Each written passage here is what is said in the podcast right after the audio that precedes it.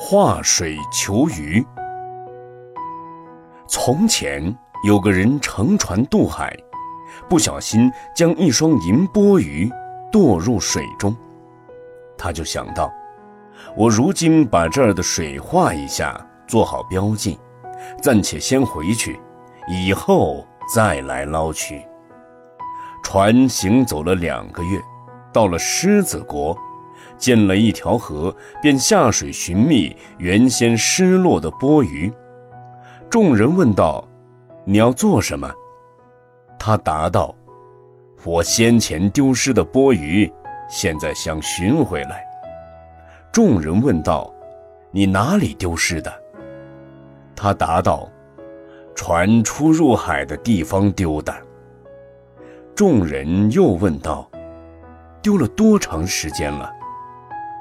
他答道：“两个月了。”众人问道：“已有两个月了，为何在这儿寻找？”他答道：“我失落钵盂时，在水上画了一下，做了记号。原先所画的水与这儿的水并没什么两样，因此就下去寻找了。”众人道。水确实没有差别，可是你以前丢失的时候是在那边，如今却在此地寻觅，如何找得到呢？当时众人无不大笑起来。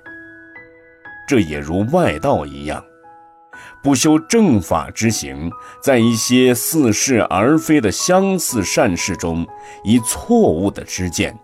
如绝食、炙火烧身等，令身体受苦，想以此来求得解脱，就好像渔人在那儿丢失了钵盂，却到了这儿来寻找一样。